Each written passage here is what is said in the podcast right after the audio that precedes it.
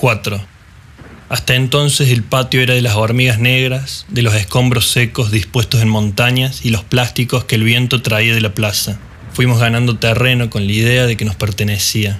Hicimos de la sombra del paraíso un refugio de charlas, planeamos juntos dónde esto y dónde aquello, instauramos el sufragio obligatorio, la democracia en una célula de cuatro. ¿A quién se le ocurre?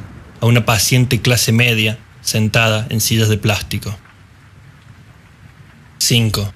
A eso de las tres llegaban dos autos tuneados a la plaza.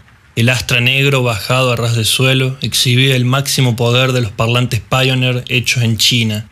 Las vibraciones de la música hacían temblar los vidrios, como si estuvieran dentro nuestro, picando las paredes del cráneo. A esa altura ya era imposible frenar el ruido de la máquina paranoica.